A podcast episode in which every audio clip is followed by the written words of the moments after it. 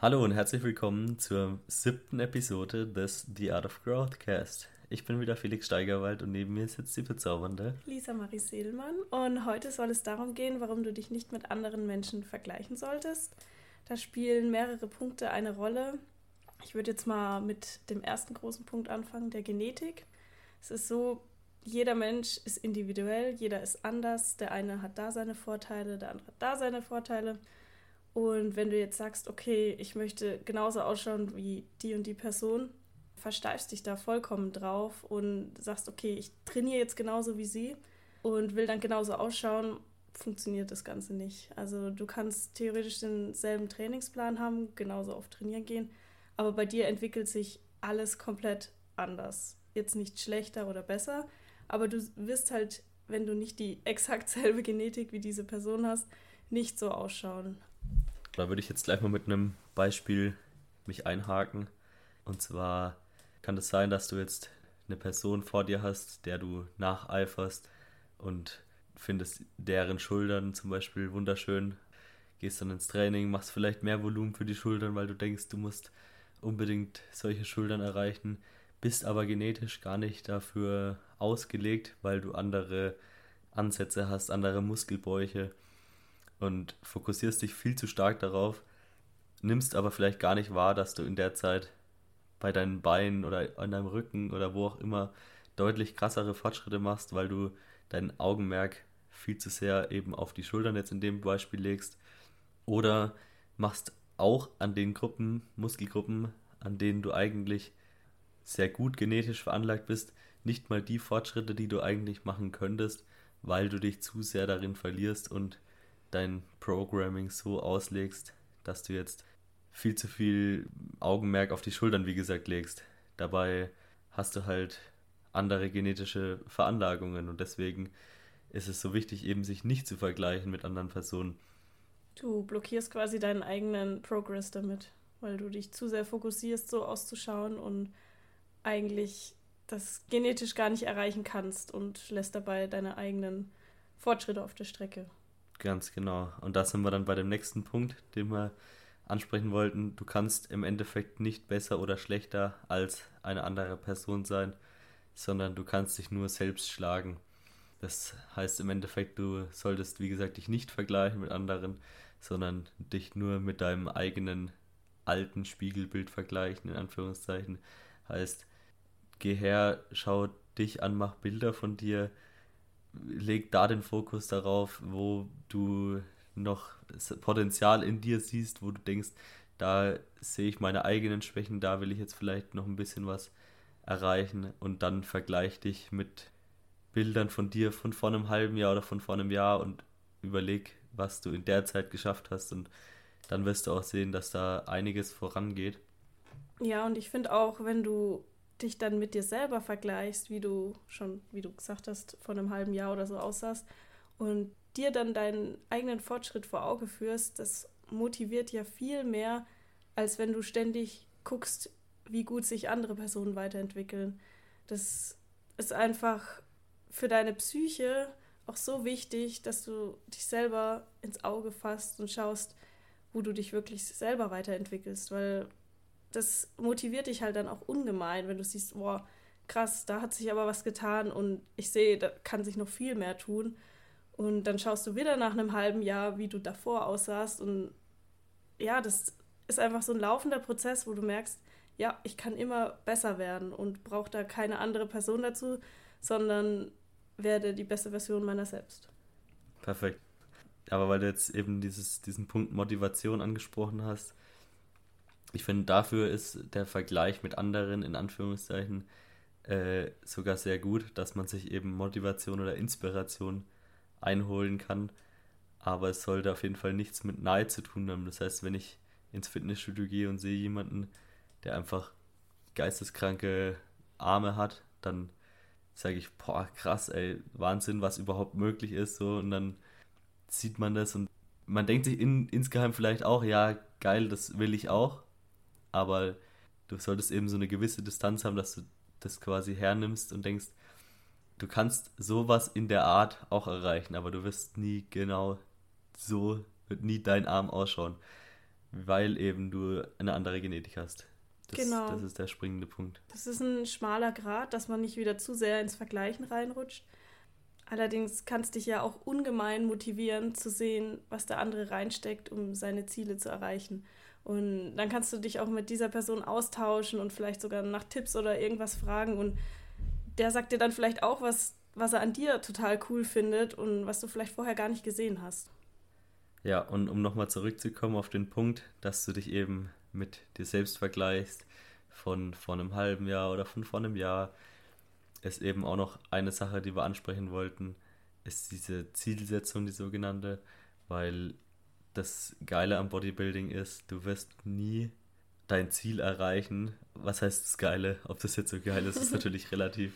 Aber ich finde es wahnsinnig toll, weil die Zielsetzung geht immer weiter. Wenn du jetzt gerade anfängst, dich im Fitnessstudio anzumelden, ist dein Ziel vielleicht einfach ein bisschen abzunehmen. Dann holst du dir eben diese Inspiration von anderen, denkst dir, boah, das ist, der sieht schon echt richtig gut aus.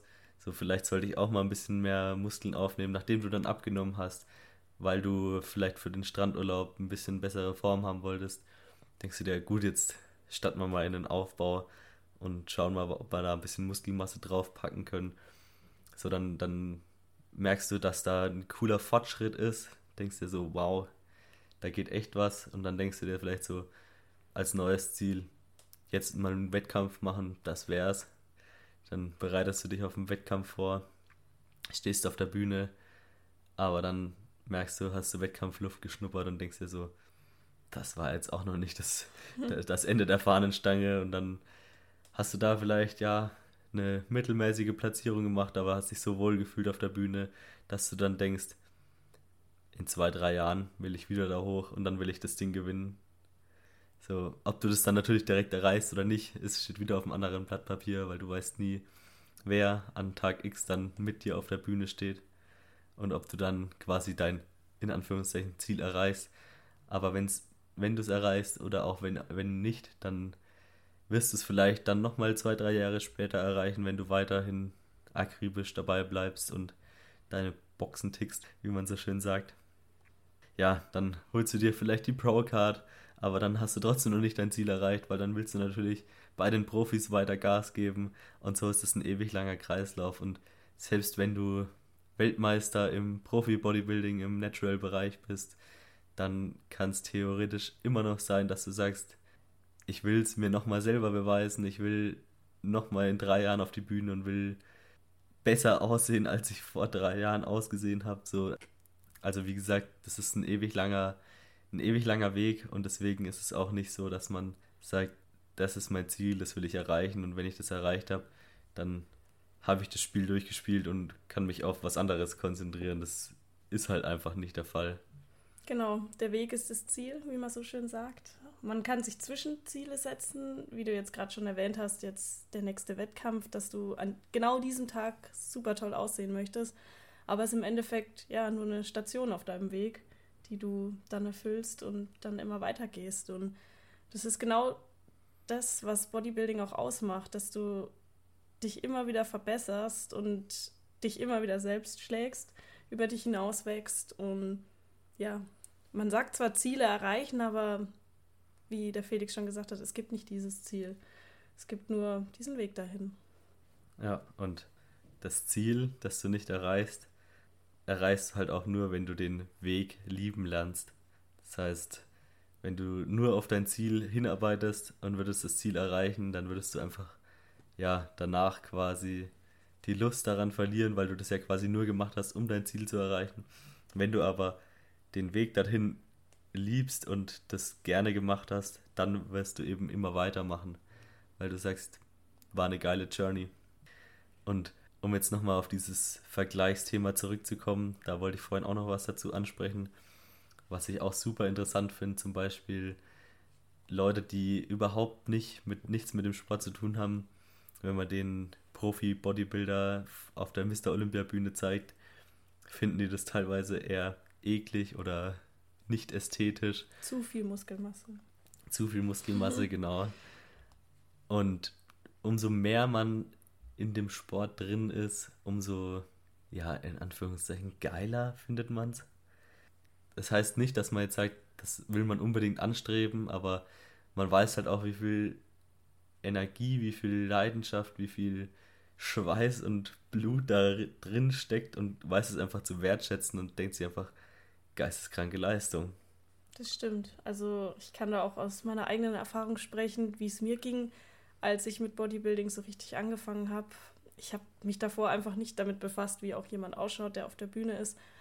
Und habe mir aber gedacht, puh, die sehen schon krass aus, sind bestimmt eh alle auf, auf Stoff, obwohl ich, wie gesagt, auch nicht wusste, was auch im naturalen Bereich zu erreichen ist. Und seit ich das selber mit in der Bubble drin bin, ja, sehe ich das alles auch komplett anders und auch wirklich die, wie du schon sagst, die ganze Leistung dahinter und was man alles reinsteckt. Und dann merkt man auch wirklich, dass es eine Leidenschaft ist, was man alles dafür tut. Und ja, man muss es wirklich lieben, weil sonst macht dich das ja auch nicht glücklich auf Dauer. Selbst wenn du dann so krass ausschaust wie den, der eine, der jetzt auf der Bühne steht, aber das eigentlich ja gar nicht so richtig mit Herzblut verfolgst, dann bringt es dir nichts.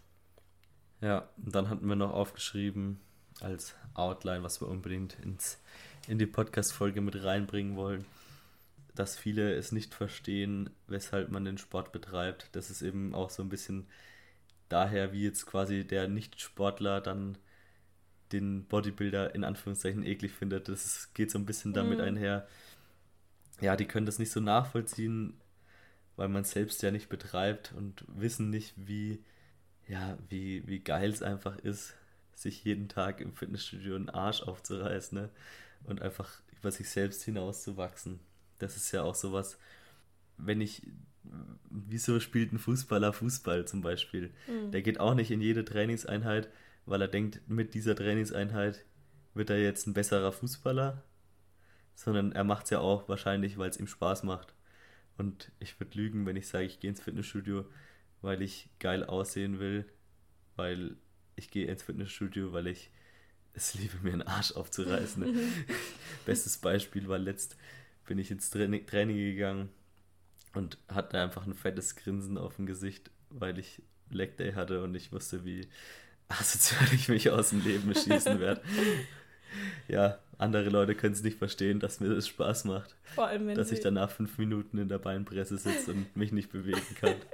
ja, vor allem, wenn sie dann das Gesicht während der Ausführung sehen. Also, wenn ich mir meine Trainingsvideos anschaue, da denke ich mir auch, wenn ich es jetzt objektiv betrachten würde, hat die überhaupt Spaß dabei, so wie die schaut? Aber ich liebe es auch einfach komplett und.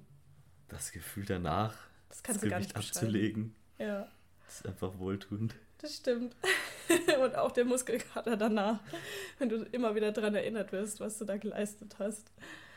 Ja. ja, jetzt sind wir sehr stark irgendwie abgedriftet, aber es ist trotzdem ein cooler Talk, glaube ich, gewesen. Ja, ich glaube, das nehmen wir auch einfach mit rein, weil es gehört ja irgendwie schon alles zusammen. Und ja, der Podcast geht ja auch um Bodybuilding und alles, was dazu gehört. Und deswegen glaube ich, ist es ganz cool, dass wir da auch noch ein bisschen dann Themensprung drin hatten. Ja, aber um jetzt vielleicht das Ganze nochmal abzurunden zum Thema Vergleichen, Genetik, whatever. Schaut einfach auf euch selbst und seid stolz drauf, was ihr erreicht habt. Und was ihr noch erreichen könnt, vor allem. Und an der Stelle würde ich auch noch kurz hineingrätschen, dass, wenn ihr unseren Podcast cool findet, uns auch gerne eine Bewertung dalassen könnt oder uns auf Instagram schreiben könnt. Und ja, genauso, wenn ihr Unterstützung möchtet, was eure Trainingsentwicklung, Mindset, Ernährung betrifft, könnt ihr uns auch gerne schreiben. Kommt zu uns ins Coaching und werdet die beste Version eurer selbst. Perfekter Abschluss. Wollen wir noch an der Stelle kurz anteasern, über was wir nächste Folge reden wollen? Genau, und zwar geht es ums Thema Programming. Da werden wir unter anderem auf die Punkte zu sprechen kommen, was ein Mesozyklus ist und in dem Zusammenhang auch den Zyklus der Frau erwähnen, wie der da noch mit reinspielt, auf was man da achten muss, wie man das Training anpasst und dann auch nochmal auf Deloads zu sprechen kommen. Alles, was quasi rund ums Training mit einbezogen werden sollte. Genau. Und deswegen würden wir an der Stelle die Episode schließen. Wünschen euch ein wunderschönes Wochenende. Freuen uns, dass ihr dabei wart und zugehört habt. Wir freuen uns darauf, wenn ihr nächste Woche wieder dabei seid. Ciao, ciao. Ciao.